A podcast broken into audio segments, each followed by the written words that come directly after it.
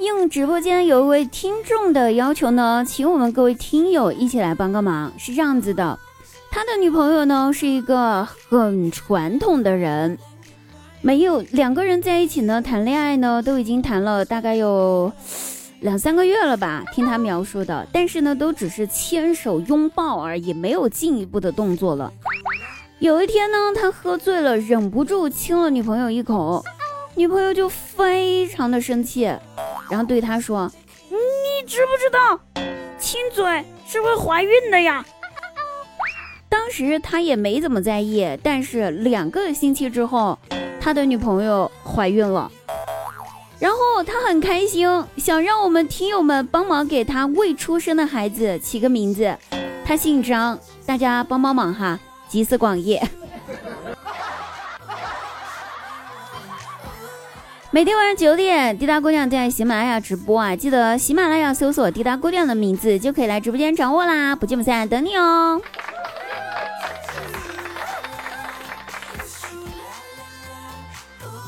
那冬天到了哈，又到了吃什么橘子呀、柑子呀、柚子呀这种水果的季节了。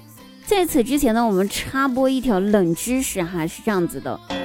橙子呢是橘子和柚子杂交出来的，柚子呢和橙子又杂交生出了青柠，然后橘子和橙子杂交有了柑子，橙子呢和柚子杂交呢有了新品种的水果西柚。接下来，橙子和柚子杂交呢，有了西柚嘛，然后它又和青柠杂交，生出了柠檬。妈呀，搞得我头都大了，我自个儿都混乱了。不过我就记得橙子这货到处跟人杂交，只能说橙子的私生活呀也太乱了吧。所以朋友们，你们喜欢吃橙子吗？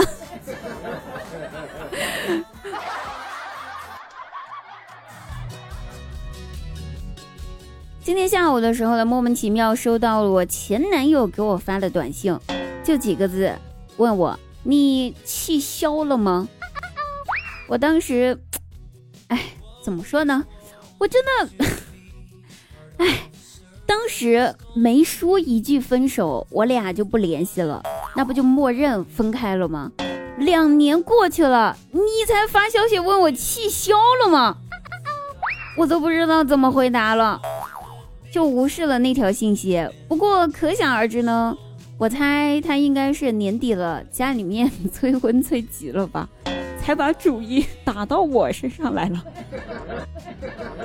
可是兄弟，你这病急乱投医有什么用？还不如老老实实等着回家相亲呢，你说是吧？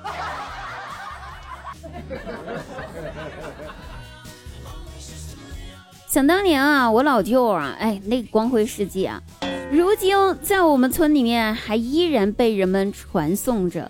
啥事儿呢？就是当年。我舅舅也是到了被家里面人催婚的这年纪了，家里面呢给他说介绍个相亲对象呗，让他自个儿去人家姑娘家里面跟人家姑娘见个面哈。我们那就是我们村里面就老一辈的，他们都这样也不行，咱现在这样子约个咖啡厅啊，加个微信啥的，都直接上人家姑娘家里面去瞅的。所以当时我就就想着家里面人就说那行那就去呗。于是我就呢，就提着大包小包的东西就出门了。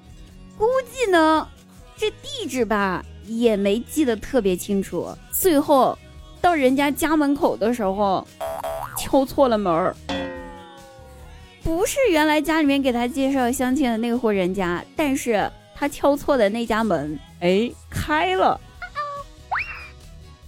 看见屋里面坐着一位漂亮的姑娘。我就当时眼睛都看直了，估计那就叫一见钟情吧。二话没说，提着东西就进了人家家门，也不管是不是那一户人家。一个月之后，那位漂亮的姑娘成了我舅妈。你看看，把人逼急了，啥事儿都能干得出来。好了，各位朋友啊，那本期节目到此结束，我们下期再会，晚上直播间不见不散。